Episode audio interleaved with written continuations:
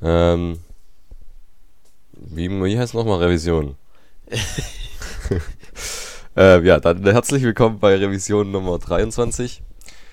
Mein Name ist Markus und mit dabei ist heute der Peter. Nur. Moin.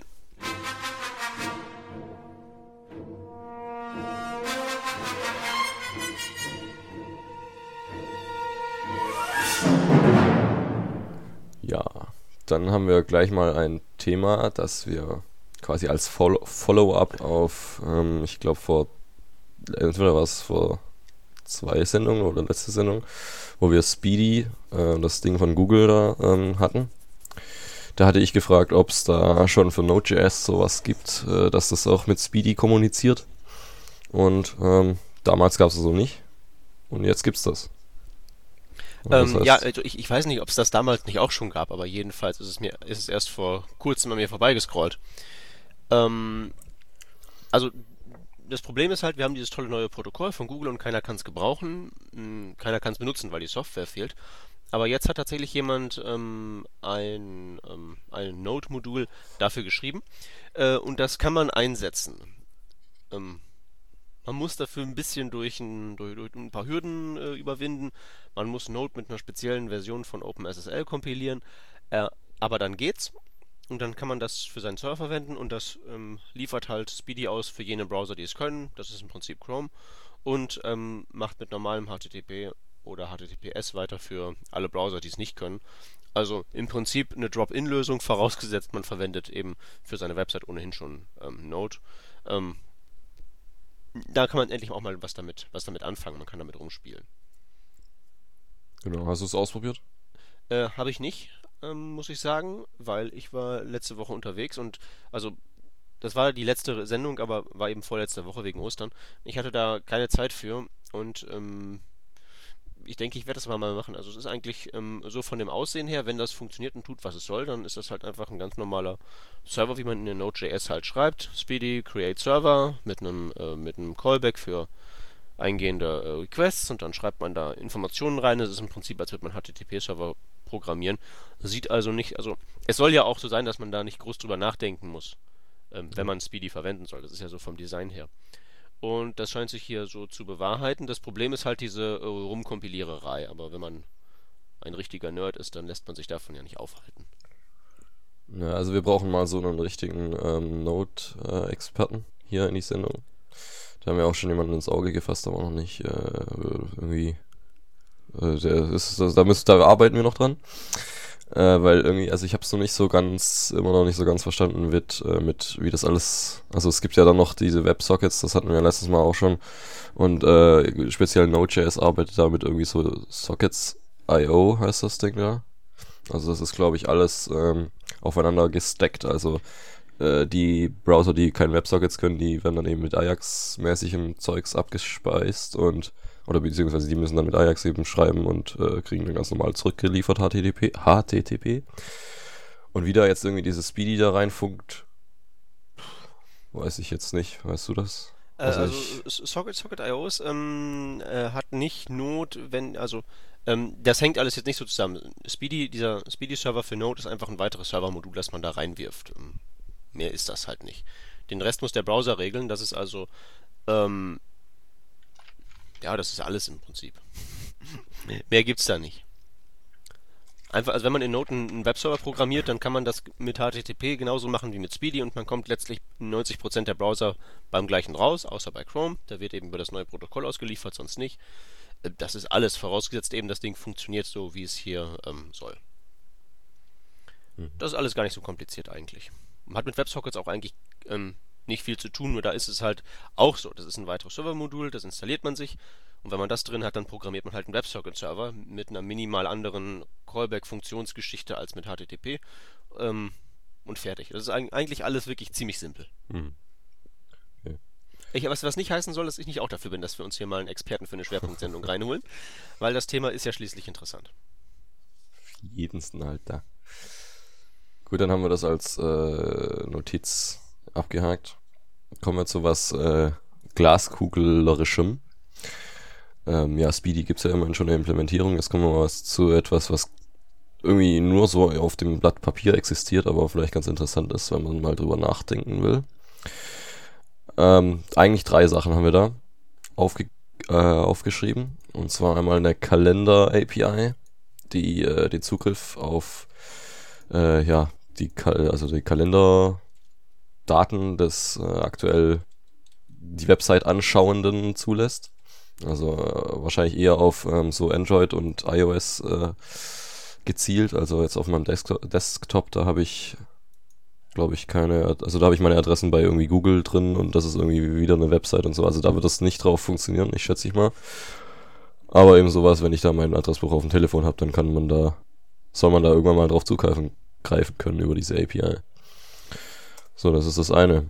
Gibt es dazu noch irgendwas zu sagen, außer dass es, ja, je mehr APIs, desto besser. Ja, weiß ich nicht.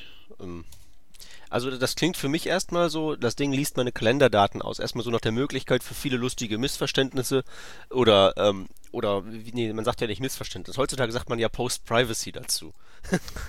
ne? Also wenn irgendwelche Sachen da so aus dem, aus dem System liegen, die eigentlich nicht rausliegen sollen, wenn das Ding auf meine Kalendersachen zugreifen kann, da kann das so oft um, um Erlaubnis bitten, äh, wie es soll, so ähnlich wie bei der Geolocation API. Da klickt Otto Normalverbraucher auf Ja, mach, lass mich in Ruhe. Und da werden lustige Sachen passieren, glaube ich. Ähm, oder kann ich mir vorstellen, wenn ich jetzt hier mal den Pessimisten raushängen lassen darf. Hm. Äh, ja, also ob man das jetzt so dringend braucht, weiß ich ja auch nicht, weil wie du ja schon bereits gesagt hast, das ist ja so äh, äh Kalender, äh, des Users Kalender. Was ist das denn? Das können zigtausend verschiedene Programme sein. Das kann irgendwie eine steinalte Outlook-Version sein oder sowas. Das, das geht wirklich nur bei Browsern, die da wirklich sehr mit dem System verzahnt sind. Und ob das wirklich in Zukunft der Regelfall ist, weiß ich nicht. Hm. Ich meine, ja, meine so bra braucht man das irgendwie? Ist, ist, ist jetzt irgendwie so das Problem bei solchen Applikationen, an die Kalenderdaten ranzukommen? Naja, aber es ist auf jeden Fall schön, wenn man es kann. Also die ganzen äh, nativen Apps auf dem iPhone und Android, die können das ja. Auf die Kalendersachen zugreifen. Und wenn ich daneben, ähm, ja, ich will irgendwas schreiben, wo ich, äh, ja, jetzt muss ich wieder auf meine eigene die ich gerade am Basteln bin, Task Management App, äh, will ich da irgendwie Au Aufgaben delegieren, dann kann ich da E-Mail-Adressen reinschreiben oder ich kann einfach äh, anfangen, einen Namen zu tippen und wenn ich dann eben Zugriff auf die Kalenderdaten habe, dann könnte ich da als Programmierer dann sagen, ja, sobald der irgendwie einen Buchstaben tippt, dann vervollständige das mal mit, was eben so im Kalender so für Namen sind, die mit dem Buchstaben anfangen. Und das ist natürlich dann schon ein Vorteil, wenn man das kann. Klingt jetzt aber für mich nicht so, als würdest du jetzt, äh, als würdest du jetzt ins Kloster gehen, wenn das nun zufälligerweise nicht umgesetzt werden sollte. Nö, aber das ist ja überall so. Ich, äh, ich brauche auch nicht unbedingt die, was, was, was gibt's doch alles so? Ja, die, wie. Canvas-Element? Braucht man ja, nicht, ne? Ja, braucht man eigentlich theoretisch auch nicht. Kann man Doch, alles irgendwie. Doch, das brauchst du. Ja, dann brauche ich auch Kalender. nee, nee, nee, nee, nee. Beim Kalender kannst du auch einfach ein, ein, Feld einbauen und sagen, hier, lad deine iCal-Datei oder sowas du hoch. Mhm. Aber mal, jedes, jedes bescheidene Kalenderprogramm außer vielleicht bereits erwähntem Outlook von 1980 kann das doch. Mhm. Also ja. ich weiß nicht, ich, ich, bin da auch jetzt der, vielleicht zu pessimistisch. Vielleicht wird das ja alles ganz toll. Implementiert ist es ja noch nirgends, ne? Ja, das ist leider halt so, ja. Ja, wie du sagst, das Problem, das Hauptproblem wird wahrscheinlich echt sein, wie man es umsetzt, weil ja, wenn ich meine Daten eben, wie ich wie gesagt, bei Google habe und das ist auch eine Website, dann wird das wahrscheinlich schwierig, da äh, mit so einer API vom Browser aus zuzugreifen drauf. Hm. Aber macht ja nichts. Ich finde eigentlich die nächste Technologie, die wir jetzt hier auf dem Zettel haben, noch viel nutzloser. genau, was steht denn da? Da haben wir einen Working Draft zu einem Event, Battery Status, Status.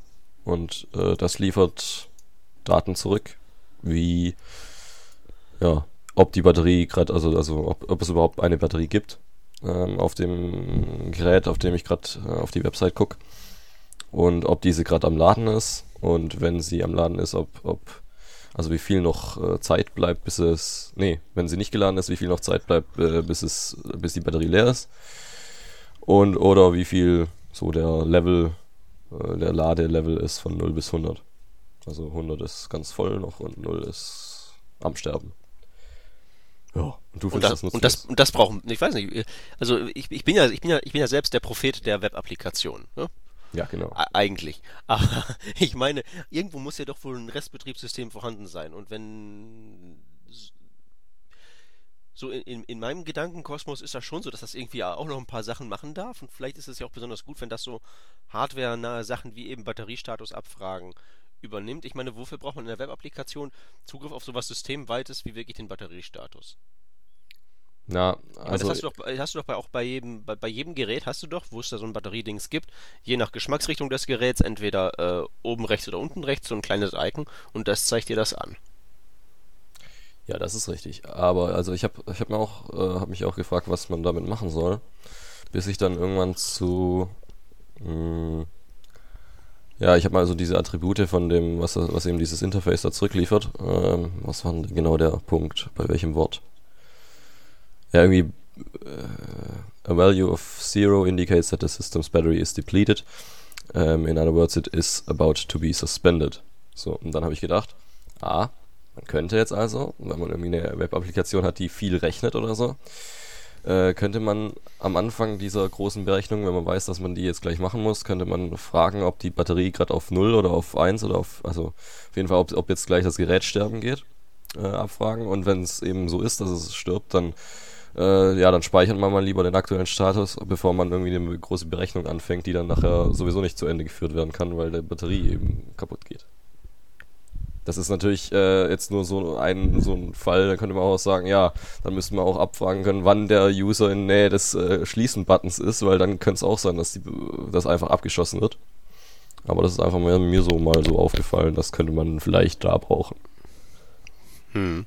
Also wenn ich jetzt so ein, so ein Audio-Editor oder sowas, der rechnet bei mir hier immer mehrere Minuten rum und wenn ich so eine Berechnung eben dann mittendrin wegen Batteriekack, äh, wenn die mir dann zerschossen wird, da habe ich ja keine Lust drauf und dann könnte man das abfragen, bevor man das macht. Also sozusagen willst du jetzt wirklich berechnen, sonst. Also das, das, stimmt- Ja, genau. eigentlich. Das macht, das macht ja, das macht zum Beispiel äh, Ubuntu macht das auf meinem Netbook mal, wenn ich ein Systemupdate mache und nicht ans Netz angeschlossen bin. Dann stellt der das fest und fragt mich, willst du jetzt wirklich da, wenn du mobil unterwegs bist, deine Zeit und La La Akkulaufzeit damit verschwenden, dass du irgendwelche Pakete runterlädst und installierst? Jupp. Ja, das ist jetzt nicht so komplett nutzlos, aber ernsthaft, ähm, der, der Regelfall ist das ja auch nicht. Und auch das ist jetzt wieder nichts, wo man jetzt irgendwie sagen könnte, ja, das brennt uns aber hier unter den Nägeln. Aber hey, immerhin, Nee, ist, aber- immerhin, immerhin ist das hier Post-Privacy technisch unbedenklich. Naja, da kommen bestimmt irgendwelchen Menschen fällt da bestimmt auch noch ein, dass ja mein Batteriestatus zu meiner Privatsphäre ist. Aber ist eine andere Story. Ja, das könnte, könnte gut sein. Google liest deinen Batteriestatus aus. Oh. Da können Nee, sich zurzeit ganze, ist ja ganze wieder. Generationen von, von, von, von CDU-Verbraucherschutzministerinnen abarbeiten daran. Wäre doch schön. Aber wenn du es gerade mit deinem Netbook da gesagt hast, ähm, liegt das tatsächlich an Batterie, also ob er angeschlossen ist an der Batterie oder liegt das auch, wie du ins Netz gehst, also über äh, WLAN, Ethernet oder über 3G oder ja, über Luft? Äh, ich glaube, Also über, ich, glaub, über, ich habe es über Luft, glaube ich, noch nie wirklich ein Update gefahren in all der Zeit. Mhm. Ähm, aber, nee, das liegt also auf jeden Fall, die Meldung liegt am, am Stromladestatus. Okay, weil irgendwie ist mir da so im Kopf, schwirrt mir da so rum, dass es da auch mal einen, einen Working Draft oder irgendwas schon implementiert gab, dass man da abfragen konnte, ob ich gerade, wie ich gerade eben im Netz bin oder wie schnell und so. Also das wäre eigentlich noch sinnvoller, weil dann könnte man eben richtig drauf eingehen, welche, wie große Daten man jetzt hin und her shippt. Da weiß ich nichts von. Das können ja mal unsere Leser als Hausaufgabe recherchieren. Wenn es sowas gibt, besprechen wir das nächstes Mal. Genau. Aber das wäre auf jeden Fall sinnvoll. Wahrscheinlich sinnvoller als Batteriestatus. Okay, und das, das, das, das nächste aus unserer Zukunftsreihe ist die Filter Property. Da denke ich jetzt ja erstmal, wenn ich Filter lese, an, an den Internet Explorer und Genau. seine CSS-Filter und verlange dann erstmal ein zügiges Zurückweichen des Satans. Ist das sowas hier? Ein zügiges Zurückweichen des Satans. Ja, sicher. Hä? Wenn der mir mit Filter kommt, das ist eine absolute so. Hölle. Hast du dir das mal angeschaut? Ähm, nee, da muss ich sagen, ich habe noch nie einen Filter so, also wirklich benutzt, außer halt solche Drop-in-Dinger da, wenn man irgendwie jemand sagt, äh, das kannst du benutzen als, was weiß ich, was gibt's da so, Schatten. Und dann habe ich das kopiert und da reingepflanzt, aber wirklich angeschaut direkt, wie man das benutzt, habe ich das noch nicht. Äh, dann kannst du dich glücklich schätzen. Aber lass uns doch mal, also dieser Filter hier ist nicht so schlimm, ne? Das macht, das macht was genau? Was ist das? Filter. Das ist, das ist eine CSS3-Spezifikation oder was ist das? Ähm, das ist, äh, Moment. Also CSS ist das, das ist, was ist denn das alles? Ähm, SVG ist da irgendwas dabei. Und, also der, der, der, der, im, in der URL steht was von X, F, FXTV, äh, TF, was auch immer das heißen soll. Da hätte man jetzt erstmal, ähm, sich informieren sollen. Aber auf jeden Fall ist es, hat es was mit äh, SVG zu tun. Also es ist eine Beschreibungssprache für irgendwelche Render-Effekte, Ja, wenn ich das richtig verstehe. Ja. Okay.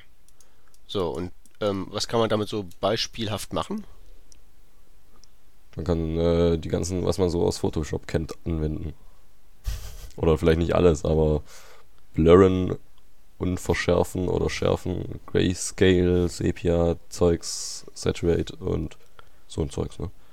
Also auf, auf dann gewöhnliche XML oder HTML-Elemente und, und Bilder und so ein Gedöns. Soweit ich das verstanden habe schon, ja. Okay, ähm, das ist ein ganz schön langes Dokument.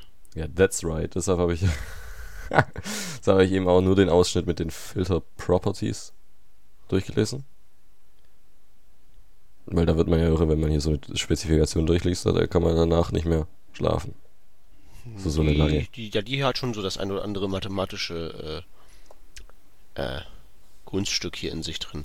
Aber also das, das Ding ist halt, man kann dann einfach irgendeinem beliebigen Element sagen, pass auf, du bist jetzt äh, grau ähm, statt bunt. Ähm, ja. richtig? Ja, so, so habe ich das auch verstanden. Also es ist, ähm, ähm, also es ist, es wird immer von SVG geredet, aber irgendwo steht auch, Moment, das habe ich doch, wo habe ich das dann gelesen? Ja, das ist ja alles das gleiche. Das ist ja XML, HTML, das kann man ja alles so im Browser erstmal. Ja, aber bei SVG gibt's das jetzt schon, also da funktioniert das doch schon, oder? Das diese- sind dann aber, glaube ich, also irgendwelche zumindest speziellen, speziellen, speziellen ähm, SVG-Filter. Und das hier sieht mir eher nach was ähm, allgemeiner Ah, gehaltenem okay, aus. okay, okay. Ja, genau, also ja, was ich machen kann, eben, ich kann brauche nicht mehr Foto, also ich brauche noch weniger Photoshop äh, anschmeißen, sondern kann einfach, wenn ich eben ein buntes Bild habe und will da einen tollen Sepia-Effekt haben, dann mache ich da einfach Sepia drauf.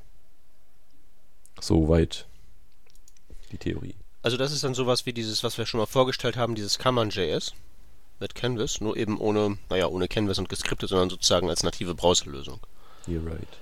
Ja, also gebrauchen kann man das schon. Ich bin im Moment dabei, für einen, für einen Kunden so, ein, äh, so eine Galerie zusammenzufrickeln und der will seine Thumbnails haben, dass die schwarz-weiß sind und beim Mouse-Over sollen die bunt werden und der will, und das ist ähm, mit Canvas machbar, aber das ist halt eben doch sehr viel Rumprogrammiererei, bis das eben anständig funktioniert, also vergleichsweise viel. Wenn man da einfach so sagen könnte, Filter, bam, schwarz-weiß oder beim Mouse-Over dann eben bunt und dann, das wäre schon schön, wenn es das gäbe, aber ähm, das muss ja erstmal in den Browsern landen. Ich glaube, das wird bei so einem komplexen Ding, das geht auch nicht mal eben so, oder?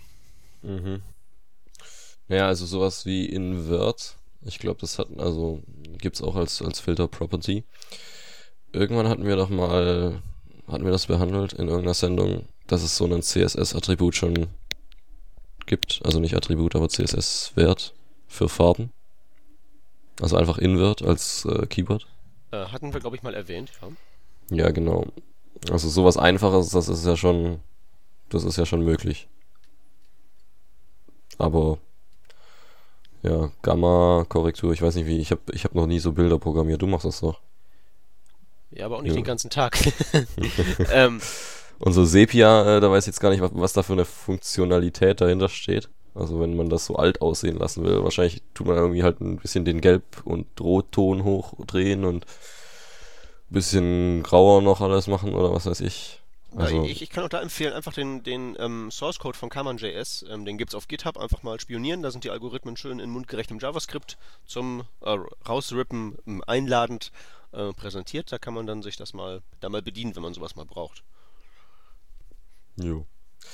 Gut, also das ist, ähm, um, um nochmal zurückzukommen auf die Zukunft, äh, das hat keine Post, nee, wie heißt das, so Privacy äh, Bedenken, weil ob ich meine Elemente jetzt schwarz mache oder weiß äh, oder alt aussehen lasse, ich glaube, das ist relativ egal für die für den Datenschutz. Und deshalb, ja, also das ist wahrscheinlich das Sinnvollste. Ja. Also da würde ich zumindest nicht bezweifeln, dass da irgendwelche Grafiker äh, sich darüber freuen würden, wenn das einfach so ginge. Mhm. Aber also ich, ich, ich, ich glaube, das ist noch ein, ein Stück weit weg. Ja, weiß ich nicht. So viel, Ja. so viel, so viele Funktionen und Filterei und Attribute und XML und Foo und Bar und, und, Matrix-Transformation.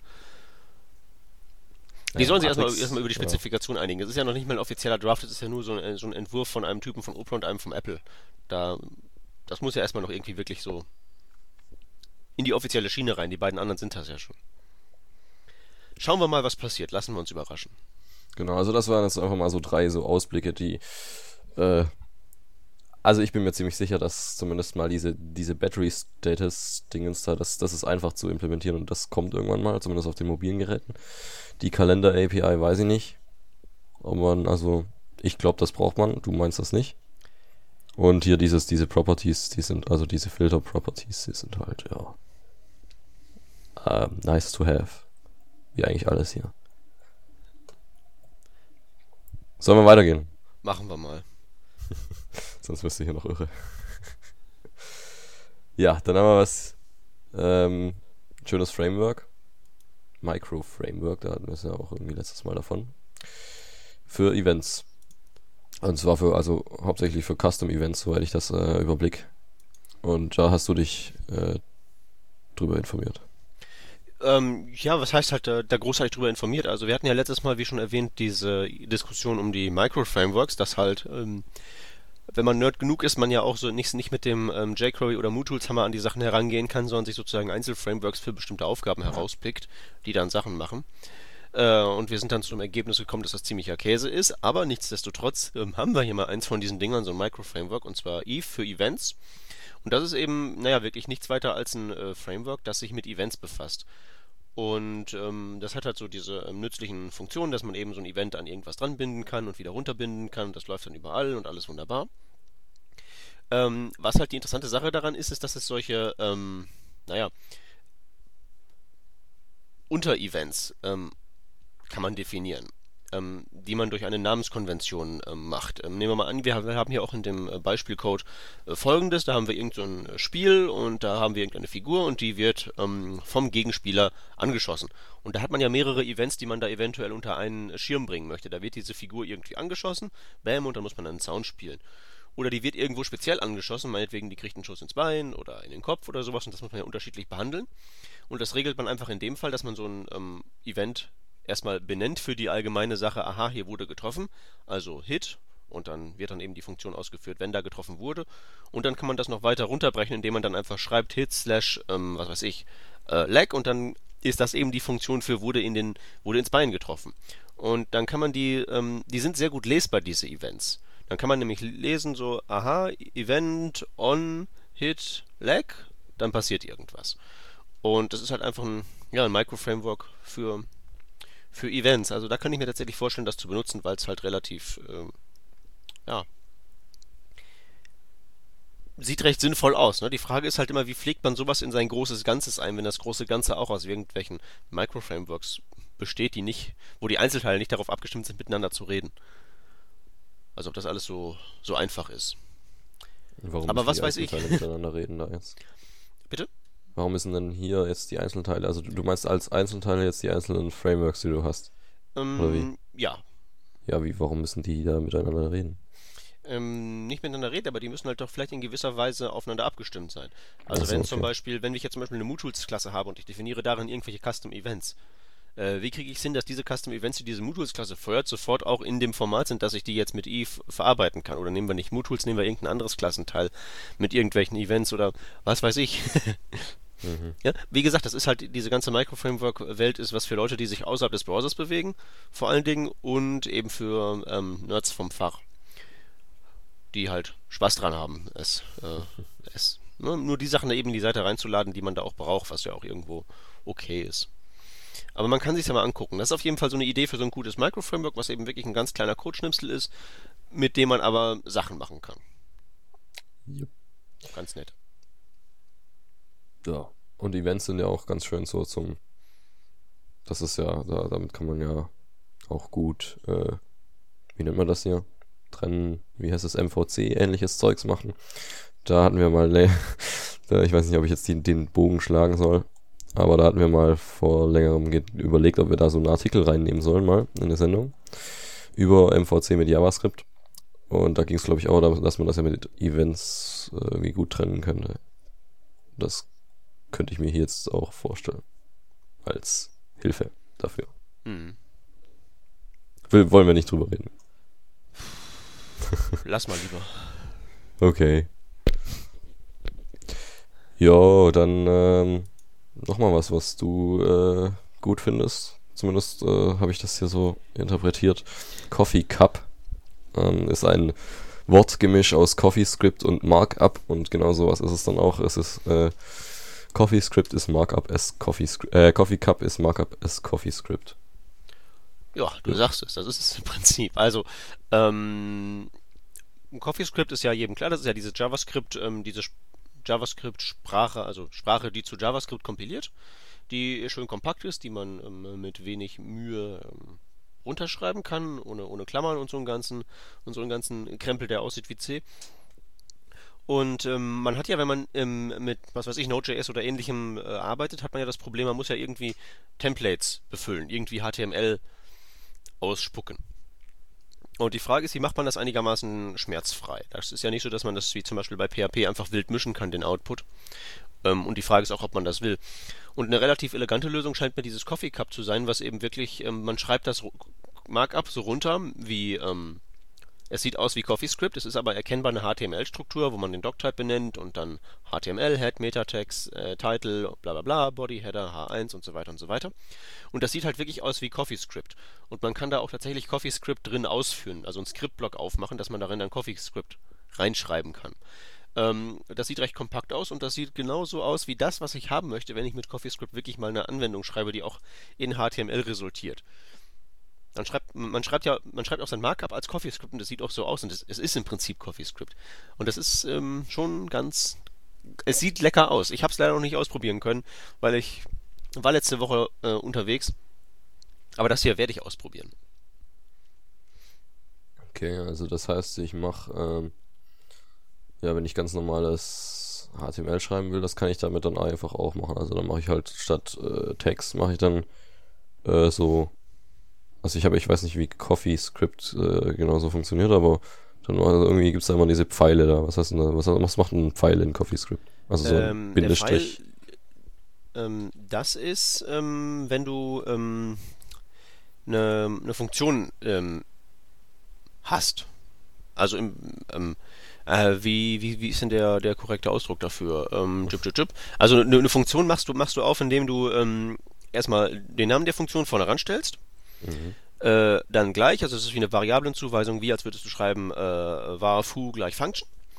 Und dann schreibst du nicht function, sondern in Klammern rein die ähm, Argumente, die diese Funktion kriegt und nach dem Pfeil kommt sozusagen der, der Body, also das, was in der Funktion ausgeführt wird. Ne? Okay. Also musst du dir hier das HTML-Tag äh, vorstellen, das ist äh, eine Funktion äh, heißt HTML und das, was danach kommt nach dem Pfeil, ist sozusagen der Body der Funktion. dann kommt das Head und das ist dann okay. eben wieder eine Funktion quasi, die dann im, in diesem HTML-Tag dann stattfindet und ausgeführt wird.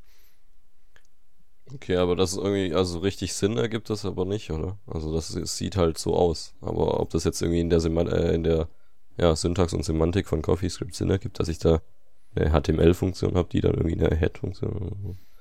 Ähm, was hättest du denn da gerne? Na, ich weiß nicht, aber so sonderlich sinnvoll hört sich das nicht an. Dass ich da irgendwie also. Äh, nee. ich kann mir das nicht so ganz vorstellen, glaube ich. Naja, aber auf der Coffee Cup Seite, also das kann ich dann erstmal empfehlen, so zum, zum direkt zum Angucken. Da gibt es so eine Gegenüberstellung von Input und Output.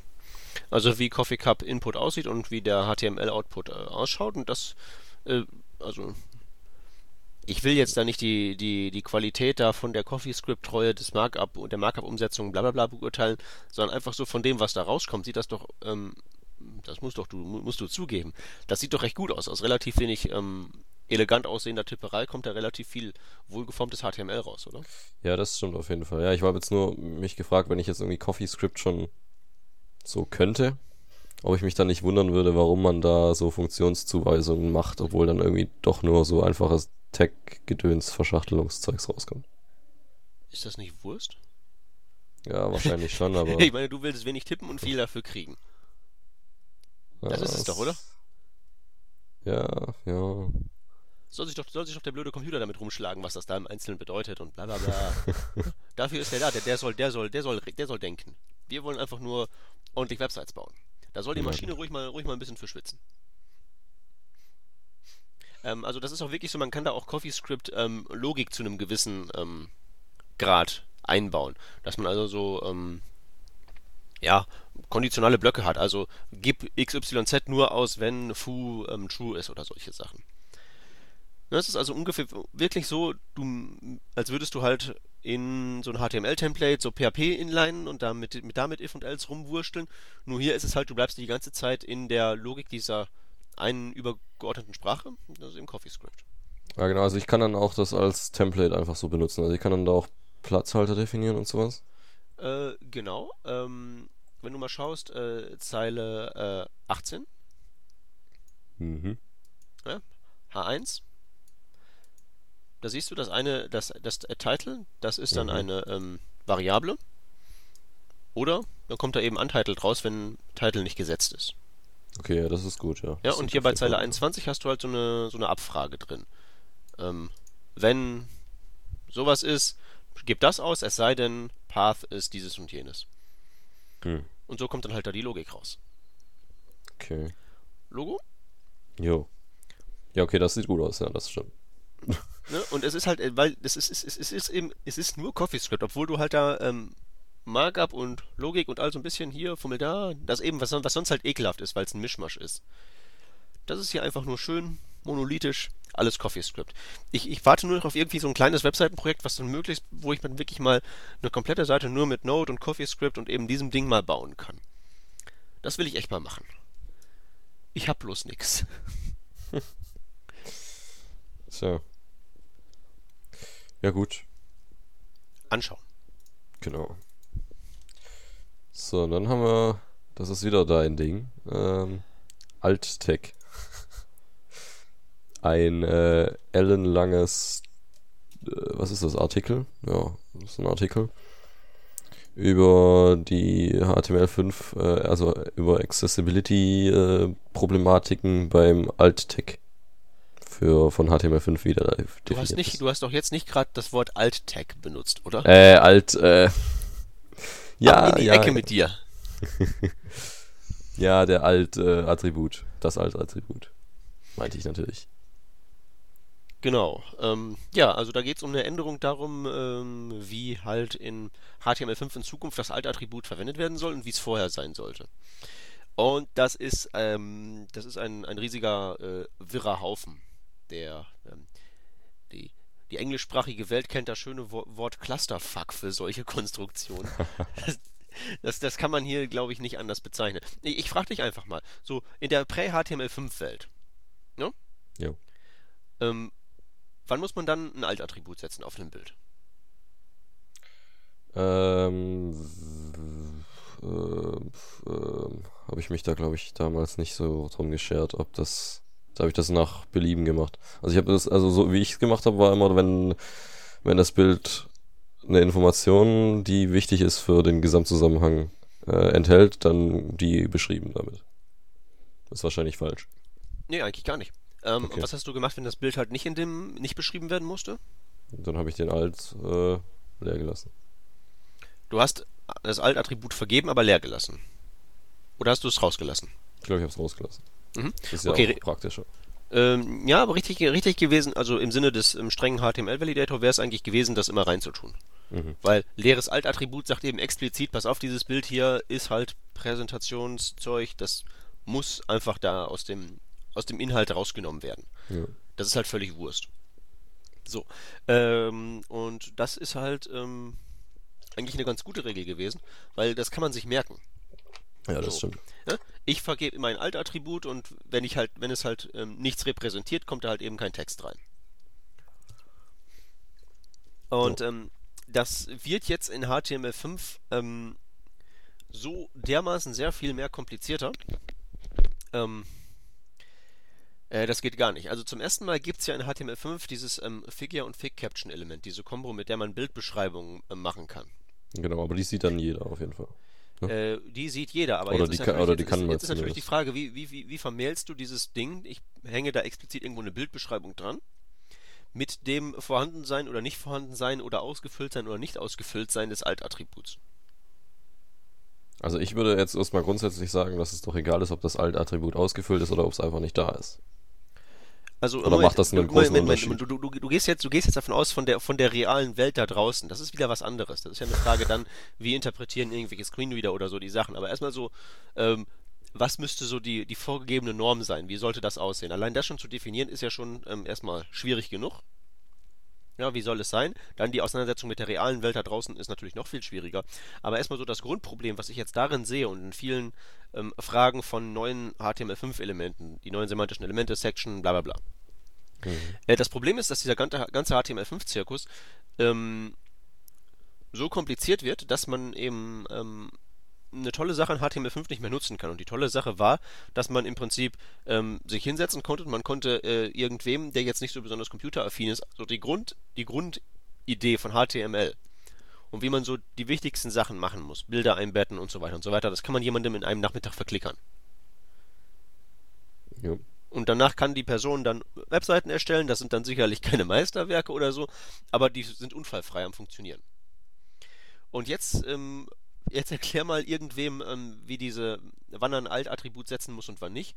Und was natürlich noch hinzukommt jetzt in HTML5 und worum es auch hier bei dieser Diskussion geht, ist, dass es ja noch diese ähm, Y-Area gibt. Und die wird in HTML5 offiziell adaptiert. Das heißt, da darf man dann diese ähm, Attribute zur Barrierefreiheit ähm, erstmals verwenden. Das sind einfach so zusätzliche HTML-Attribute, in denen man sagt, ähm, wie ein Screenreader eine gewisse HTML-Konstruktion zu interpretieren hat. Wenn man aus Diffs einen, einen Ladebalken zum Beispiel baut, dann sagt man, das ist der Ladebalken, das ist der grüne Bereich da drin und der Ladebalken steht im Moment bei 25%, sowas in der Richtung.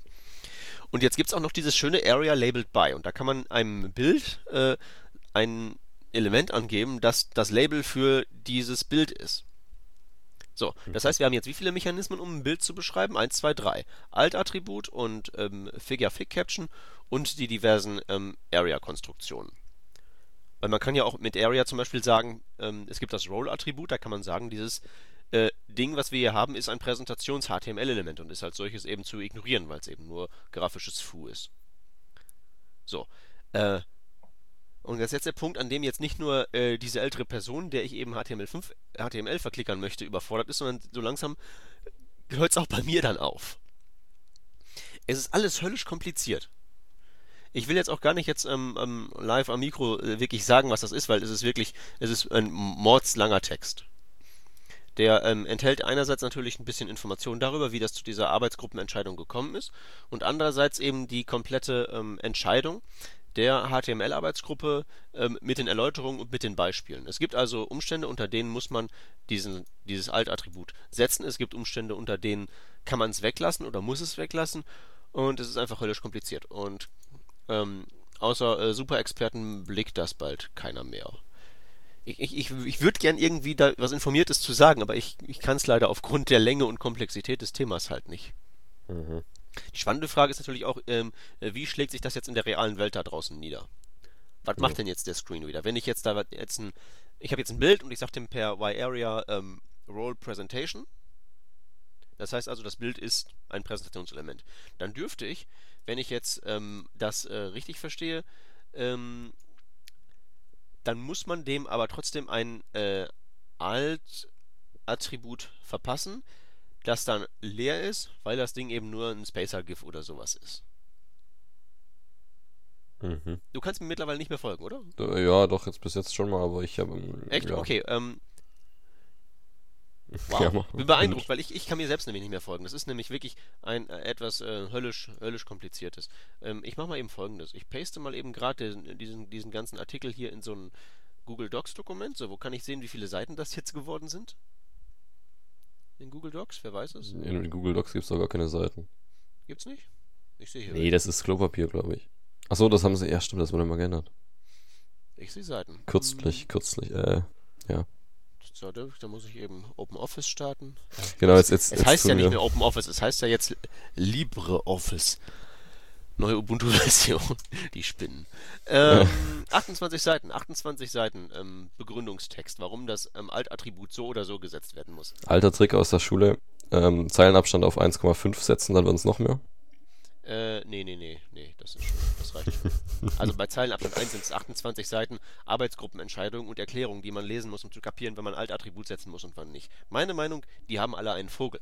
Das muss man, ähm, das muss man menschenfreundlich machen. Und zwar nicht nur menschenfreundlich für die Endbenutzer des Ganzen, die dann also am Screen wieder sitzen, sondern auch für die armen Schweine, die das programmieren müssen. Mhm. Weil, wenn es so kompliziert ist, machen die es falsch und dann leiden alle darunter. Ah, 28 Seiten für das Alt-Attribut. Hör mal. Die sind, die, die sind bekloppt. Die, die drehen, die sind durchgedreht. Das ist doch, das ist doch komplett abgehoben. Das kann doch kein normaler Mensch kapieren. ja, das ist halt, äh, ich weiß nicht, da wollten wir irgendwie mit XHTML so die, Profes die alte Profes Professoren äh, äh, nüchterne Herangehensweise ein bisschen abschaffen und ein bisschen mehr Realität reinbringen und dann, äh, ja, ist es irgendwie trotzdem noch an manchen Stellen so, oder eben wie bei hier bei dem Alt, bei dem Alt-Attribut, dass man da so ganz komplizierte Sachen hat und nicht einfach mal get real get it, äh, real get it. Ja, also das, zum Beispiel die, ich, ich, ich kann es nicht so gut beurteilen, ob jetzt das, ob jetzt die, die vorherige ähm, Idee nicht einfach ähm, gereicht hätte. So, wir haben diese Regelung mit dem Alt-Attribut ähm, und dann kann man da drauf vielleicht noch irgendwie Y-Area streuseln und so eine einfache Faustregel festlegen, wie zum Beispiel, ähm, wenn die Präsentationsrolle durch Y-Area festgelegt ist, dann ignoriert der User Agent einfach das Alt-Attribut und ob es dann da ist oder nicht, ist Wurst. Wie wär's Mhm. damit? Mhm. Wie wär's damit? Das könnte man kapieren. Das könnte man auch äh, äl- älteren Leuten da, älteren Leuten an dem besagten Nachmittag erklären. Das kapieren die. Ja. Das ist einfach nur äh, ähm, Wahnsinn. Also wie du, wie du vielleicht merkst, äh, mich flasht das Thema jetzt so- sowieso nicht so ganz und ich glaube, das ist auch das Problem daran, weil ähm, dann, also gerade dann muss man es äh, so einfach wie möglich machen, für auch für den Programmierer, weil dann hat er äh, sowieso schon keine Lust, irgendwie sich da groß reinzulesen. Jetzt habe ich mal bei Canvas oder so, da kann man es ruhig irgendwie, da, da kann das ruhig so komplett, oder ist es ja natürlich auch so komplex sein, dass da jemand äh, schon mal mehr Zeit drauf verwenden, der, der wird da auch mehr Zeit drauf verwenden, wer das will weil da sieht man eben was und da ist es awesome und alles. Aber hier so äh, Aria-Kram, also ich, da, ich konnte mich dafür ehrlich gesagt noch nie begeistern. Ist natürlich irgendwie auch wichtig, aber äh, es gibt mir jetzt irgendwie nicht so den Kick. Ja, das, das ist auch meines Erachtens der völlig falsche, der völlig falsche Ansatz. Also wir haben viele Webseiten da draußen, die sind halt barrierefreiheitstechnisch schlecht. So, und wie kriegt man die jetzt wohl dazu besser zu werden? Indem man die Regeln, mit denen man die besser machen kann, unendlich verkompliziert Ja, genau. Oder indem man da einfach so sagt, ähm, so ein paar klar, so ein paar einfache, aber klare Regeln aufstellt, so wird's gemacht. ne? Mhm. Ähm, das ist einfach Wahnsinn. Also weißt du, weißt, weißt du vielleicht, dass die, ähm, dass die HTML5-Elemente, die neuen, also Header, Footer, Section, bla bla bla, dass die eingebaute Y-Area-Eigenschaften haben, die du gar nicht siehst? Ja, das hatte ich mal, glaube ich, gelesen in einem Buch. Weißt du, dass du die teilweise überschreiben darfst? Teilweise, nee, das, also Mit das gewissen ist, Werten und teilweise auch nicht? Nee, das, ja, das, nee, das ist jetzt nicht so Siehst du? bekannt. Was macht dann wohl der normale Mensch? Der sagt sich, dann lasse ich halt diesen ganzen Y-Area-Krempel draußen und dann passt das schon so. Ja, genau. Ja, dann ist das vielleicht gut, weil da jetzt diese ein, eingebauten Eigenschaften dann nur so benutzt werden und dann nicht irgendwie durch irgendwas ähm, vermiest werden, was dann jemand Unwissendes da reinbaut, weil da nur die absoluten Barrierefreiheitsexperten das benutzen. Ähm, aber vielleicht weiß man dann auch nicht, was man dann eben sozusagen an Barrierefreiheitsinformationen mitgibt, wenn man jetzt irgendwo ein Section-Element setzt, weil man sich der ganzen Folgen nicht bewusst ist, weil man verdrängt hat, vergessen hat, nicht auf dem Schirm hat, dass das eben ne, man muss ja nun wieder en en entscheiden, nehme ich jetzt Element A oder Element B. Und da spielt das natürlich mit rein.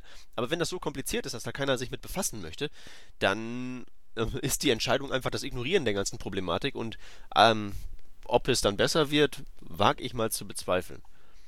Mhm. Ich finde, die könnten bei HTML5 im, im, bei dem Sektor, wo er sich halt auch Autonormalverbraucher mit befasst, wenn er seine Webseite nach einem Volkshochschulkurs jetzt online stellen will, seine, Mo seine Modelleisenbahn-Webseite. Den Bereich könnte man in vielen, da könnte man vieles vereinfachen, so dass das einfach menschenfreundlicher wird. Ich meine, sowas wie Canvas kann und muss ja auch kompliziert sein, weil das ist ja auch nur was, wo die absoluten Meganerds beigehen. Genau. Das muss so sein, wie es ist. Aber HTML so auf dieses Nerd-Niveau zu heben, dass am Ende nur noch Experten das beherrschen, ist ja im Prinzip genau das, was jetzt hier diese XML-Revolution mit XHTML2 gewollt hätte. Wobei einem Tippfehler gleich die ganze Seite nichts mehr anzeigt, weil, hey, äh, nicht wohlgeformtes XML. Ähm, und mit, solche, mit, mit solcherlei Müll geht HTML5 bedenklich in diese Richtung, wo man doch eigentlich von weg wollte. Vielleicht ist das einfach eine Verschwörung von XML, von XML-Fans, die da die Arbeitsgruppe unterwandert haben und da jetzt sagen, jetzt machen wir euch euer Spielzeug kaputt. Wer weiß es? Ja. Ja, wo oh. wir gerade bei. Sollen wir weitergehen? Wir ja, wir bei, können weiter ranten. Du, äh, du, du, ich dem, übergebe den, den Rantball an dich. Genau. Ähm, ja, also Rant, ich weiß nicht. Ich habe noch nicht so wirklich den, den, äh, die Stelle gefunden, dem, dem ich das an den Kopf äh, hauen wollte, aber äh, jedenfalls, also es geht um Transitions, CSS. Ähm, ganz einfach. Und zwar, ja, gibt's, äh, wenn man also am, äh, am einfachsten macht man immer, wenn man eine Transition macht, äh, WebKit Transition zum Beispiel, gibt man da das Keyword all, äh, all über, äh, übergibt man das Keyword all, dann irgendeine Zeitangabe und dann eben sowas wie linear oder ease in, ease out und sowas, also wie es sich fällt. Und dieses all bezieht sich dann eben auf welche Elemente, für welche, äh, für welche Eigenschaften des Elements ist äh, diese äh, Animation oder diese, dieser Übergangs, diese Übergangsanimation gelten soll. Also wenn ich da statt all, ähm, also nicht äh, auf alle Eigenschaften das anwenden will, dann sage ich da eben nur, ähm, was gibt's denn? Ach ja, zum Beispiel Background Color.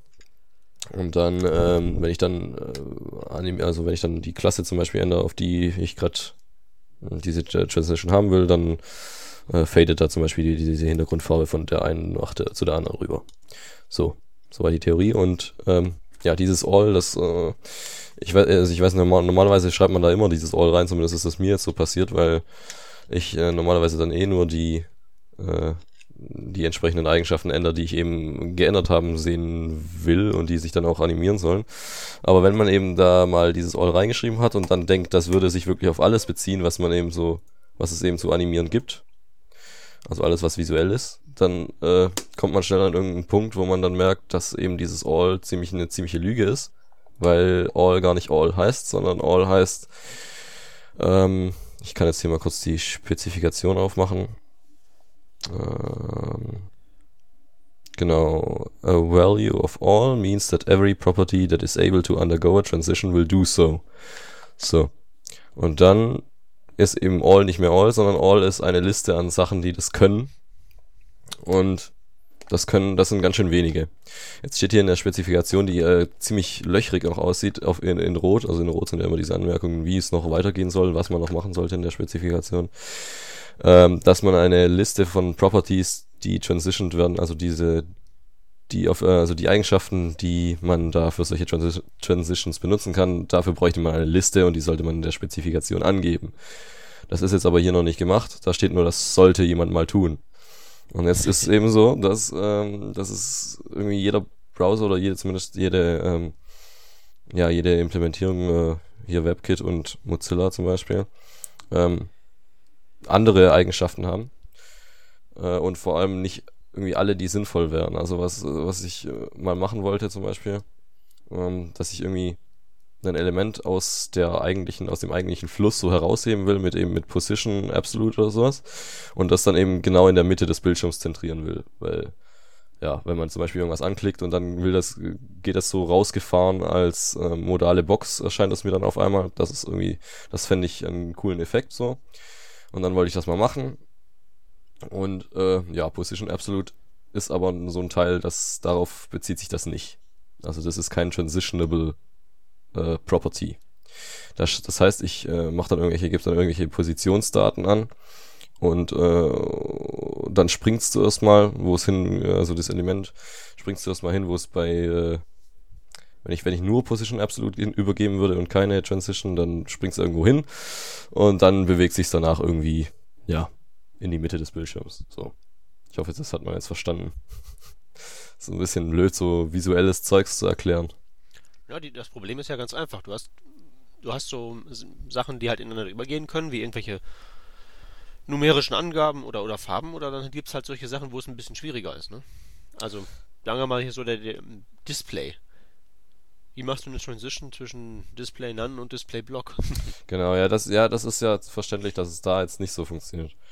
Ähm, weil Display None ist einfach, da ist das nicht da und äh, zwischen was da und äh, was nicht da ist natürlich schwer, irgendwie eine Über einen Übergang zu finden, weil da könnte man irgendwie Übergang irgendwie von links nach rechts aufbauen, von oben nach unten, von also reinfaden, äh, dreimal drehen im Kreis oder so. Also das ist ja klar, dass Bei Display kannst du es nicht. Display heißt Dis Display None heißt auch, das ist komplett ein, es ist de facto nicht da, also im Ja, ja, im genau. Also das ist, das ist halt, da ist es auf jeden Fall dann schwierig. Aber bei sowas wie, also es funktioniert auch zum Beispiel schon, zumindest bei WebKit, nicht für Höhe. Also Höhe eines Elements. Wenn ich Höhe eines Elements irgendwie sag, das sind, also, oder zumindest bei Auto, also wenn ich äh, Height Auto mache, also dass es so hoch eben ist, wie der Inhalt sich ausdehnen will, ähm, und dann will ich eine Transition dazu, oder, oder andersrum, wenn ich eine, wenn ich ein, eine spezielle Höhe habe von 20 Pixeln oder sowas, und dann will ich von da eine Transition zu Höhe Auto, dann geht das nicht. Das ist doch doof. Da wäre doch eigentlich ganz einfach, wie man das macht. Man macht die Höhe so lang, äh, inkrementiert man irgendwie den Höhen, den Wert der Höhe, bis man bei äh, dem Wert ist, der da bei Auto wäre. Also so als Browser-Programmierer könnte ich mir das Hm. doch ganz einfach vorstellen. Ja, da würde Das- ich wahrscheinlich auch wirklich aber die Schuld bei den Browser-Programmierern dann auch suchen. Also generell ist es halt so, dass dieser ganze Transition-Kram, der scheint ja, wenn ich jetzt hier mal so durchscroll durch die Spezifikation, das viel rot sehe, das Genau. ist wirklich ähm, tendenziell eher mehr so, ähm, ja, wie sagt man in der Steak-Welt? Das ist, das ist, das ist noch Englisch, da Genau. ist noch nicht ganz durch. Also, ähm, ja. Es ist Ja, halt also- unfertig, was wir machen, ne? Genau, also wir haben ja dauernd solche Working Drafts und so. Jetzt haben wir ja gerade vorhin dieses Battery-Zeugs und alles gehabt. Und das hier ist jetzt ein Working Draft, der tatsächlich schon weit äh, imp implementiert wurde, ja, von ähm, Firefox 4, ich glaube vor Firefox 3.6 auch schon und äh, die ganzen neuen WebKits alle und Opera und so. Glaube ich, hat das ja auch. Und äh, da wäre es jetzt irgendwie mal an der Zeit, da mit der Spezif Spezifikation mal so weit nachzuziehen, dass man mal sagt, ja, hier Höhe, das kannst du gerne mal äh, auch in die Liste da aufnehmen, deiner transitionierbaren LM äh, Eigenschaften. Und dann, wenn man da eben so einen Anhaltspunkt hat, welche Eigenschaften das äh, sein müssen, dann kann da auch als Browser-Programmierer nachgezogen werden und die dann, also so ist das irgendwie so, ja, da steht nicht, was das sein muss und deshalb machen wir das also einfach mal nicht. Ja, das Problem ist halt, es geht, es läuft ja eben normalerweise umgekehrt, ne?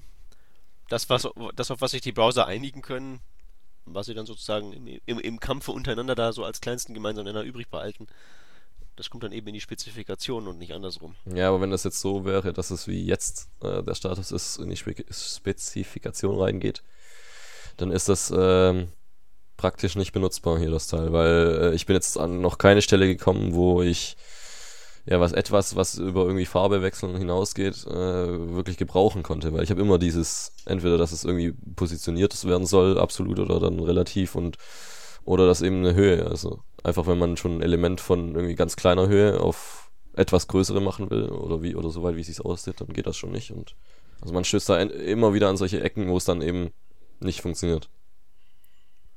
Und da ist dann irgendwie, dann bin ich eben doch wieder zu jQuery Animate und so Zeugs zurückgegangen. Das wäre dann auch erstmal mein Vorschlag, weil das äh, ist ja noch alles hier relativ. Ja, aber es wäre eben doch irgendwie schöner, wenn ich da einfach das machen kann. Ähm, wäre schöner, wäre ja auch schneller von wegen, ähm, Ja. dass man da nicht mehr mit JavaScript beigehen muss. Das ist ja wirklich, das, das, das gehört ja eigentlich in so ein ekelhaftes CSS2-Zeitalter da hinten irgendwo, ne? Mhm. Wir wollen es ja cool machen, wir wollen es mit CSS3 machen, wir wollen es Hardware beschleunigt haben. Und bitteschön, spätestens bis gestern. Yep. Aber das, das, ich glaube, da, da wird noch einiges an, an, an Browser-Kampf vor uns liegen, bis da wirklich durch ist, was da so Sache ist. Also die ähm, Animatable Properties, also im Moment, die sind doch hier vorgeschrieben. Wo denn? Ähm, weiter unten. Bei Abschnitt 7. Wo ist denn Abschnitt 7? Kannst du nochmal drauf linken? Ähm, Ah, naja. nee, okay, ich hab's. Animatable Properties. Äh, ist da Ja. was von Höhe gesagt? Height ist drin, ja. Length Aber, ähm, und Percentage aber nur. Genau, aber kein Auto. Wobei da wirklich die Frage ist, warum nicht? Ah, okay, also- dann. Ja, genau, warum nicht? Ähm, okay, und bei Weite ist auch nur. Ja, okay, da könnte man per, für Percentage einfach 100% machen. Ähm, was war noch mein Problem? Ach so, genau, dieses Positionierungskram-Zeugs. Okay, Left und Top und sowas kann man, aber eben nicht dieses Position. Zumindest finde ich das hier nicht. Nee, das. Ist, ist ja auch so eine Geschichte. Da wird das ganze Element ja komplett aus diesem, aus dem bestehenden Fluss rausgenommen und steht dann relativ zu irgendwelchen anderen Sachen. Ist ja auch so, ist ja, ja auch so, ist, ist ja auch so was, was mehr so auf Display Non-Block-Level ist als auf. Ähm, hm, naja, ich weiß nicht, also jetzt man, grün. Naja, es geht aber auch jeden Fall, auf jeden Fall einfacher als dieses Display Non, weil zur Not dann rechne ich einmal aus, wie es ist, wenn ich, wenn ich, äh, ja, wenn es in Status B ist und dann rechne ich eben von da aus irgendwie eine Bewegung zur Not. Einfach von äh, Position A zu Position B. So schwierig stelle ich mir das jetzt nicht vor. Also oh, so mit, du, mit wenn, offset wenn, Was passiert, so. wenn, du, wenn du jetzt also gerade. Pass auf, pass auf, du hast ein Element, das ist absolut positioniert, ja? Ja. In einem Element, das ist relativ positioniert. Mhm. Moment, das, das Element ist nicht absolut positioniert, aber du positionierst es absolut und es schwirrt jetzt dann gerade in die Ecke, wo es hin soll. Okay? Mhm. Es ist mhm. gerade in der Bewegung. Und in dem Moment nimmst du dem Element, in dem es herumschwirrt, das Position Relative wieder weg, sodass sich dann das Element absolut zum Gesamtdokument positioniert. Was macht das denn dann? Bricht das ab und schwirrt woanders hin oder schwirrt das. Was tut es? Dann äh, berechnet es von da aus nochmal neu, wo es dann wäre und dann schwirrt es von dem Punkt, wo es war, zu dem Punkt, wo es dann ist. Okay. Also ich bin kein Browser-Programmierer, aber wahrscheinlich. Ja, ich auch nicht. wahrscheinlich, wahrscheinlich haben die, haben die Jungs irgendwie. Ja, also es geht auch es ist, irgendwie weniger haarig, darum, ne? darum, ob, ob man es machen kann, aber ich, ich will das einfach machen, weil äh, das ist so, das passiert mir so oft, dass ich einfach so eine, so, so, so ein Ding, so ein Menüpunkt oder sowas äh, in die Mitte des Screens, also am besten halt noch mit 3D-Ding ist, dass es sich einmal rumdreht wie so eine Karte, aber das ist ja das ist eine Spielerei. Äh, das ist halt auf jeden Fall direkt, also in die Mitte halt irgendwie will, soll. Und also mit, ich könnte das ja locker einfach mit JavaScript machen, dass ich eben die, äh, den, den, den Viewport auslese, Breite und, und Höhe und dann mal sage ich eben Position Zeugs da und dann animiere, animiere ich das eben manuell da, jedes, jede Millisekunde einmal oder so. Aber das ist, ja, wenn es mit JavaScript geht, dann nach. Soll die das mal, mal bitte, also überlegen sie sich halt mal was. Kann ja nicht so schwer sein. Genau. Die sollen was tun für ihr Geld. Genau. Ja, dann sind wir eigentlich schon durch für diese Woche. Das denke ich doch, ja. Müssen ah, wir noch keine Schaunotizen. Zwei kleine Schaunot zwei kleine keine Schaunotizen rein äh, vorlesen. Ja, und zwar haben wir da ein ähm, Regex Zusammenbau-Tool, was ich ziemlich hässlich finde, was aber der Peter mir gerade erklärt hat, wie es funktioniert. Und dann jetzt finde ich es eigentlich auch ganz praktisch vielleicht manchmal. Äh, wer Reg Regex äh, schon kann, der wird das, den wird das nicht groß interessieren, aber wer sich einfach mal was zusammenbauen will und äh, vielleicht fünf Minuten oder zehn Minuten in, investieren will in diese hässliche UI und äh, verstehen will, wie das funktioniert, dann kann man da bestimmt was damit machen. Also reguläre Ausdrücke zusammenbauen. Das heißt Text to RE, also text, txt2re.com. Und dann haben wir noch Sloppy. Das ist, ähm, ja, wenn wir schon hässliche Sachen haben, dann äh, können wir gleich zu hässlichem Java gehen. Das ist hier so ein Java-Tool. Äh, also muss man runterladen und sich in, installieren. Das ist keine Web-App. Äh, Kann es auch nicht sein, weil das äh, regelt oder das äh, bremst die Bandbreite, die man so hat äh, so weit aus, dass man irgendwie eine spezielle Bandbreite simulieren kann. Da gibt es so als Auswahl zum Beispiel ähm, ja, 28K zum Beispiel oder 56K, was was halt wahrscheinlich heute jetzt nicht mehr so die äh, Bewandtnis hat. Oder man kann aber auch so GPS-Beschränkungen äh, äh, simulieren oder Edge oder 3G oder sowas. Und ja, damit kann man dann eben testen, wie es sich anfühlen würde, wenn jemand mit äh, GPS auf meine Website kommt wie langsam das für den ist und ja. So als Tool. Empfehlung. Oder eigentlich sind unsere keine Schaunotizen ja gar keine Empfehlung, sondern nur Notizen. Und dann war's das für diese Woche. Bis, äh, ja, wenn ihr es hört, Dienstag dann. Bis nächste Woche. Ciao, ciao.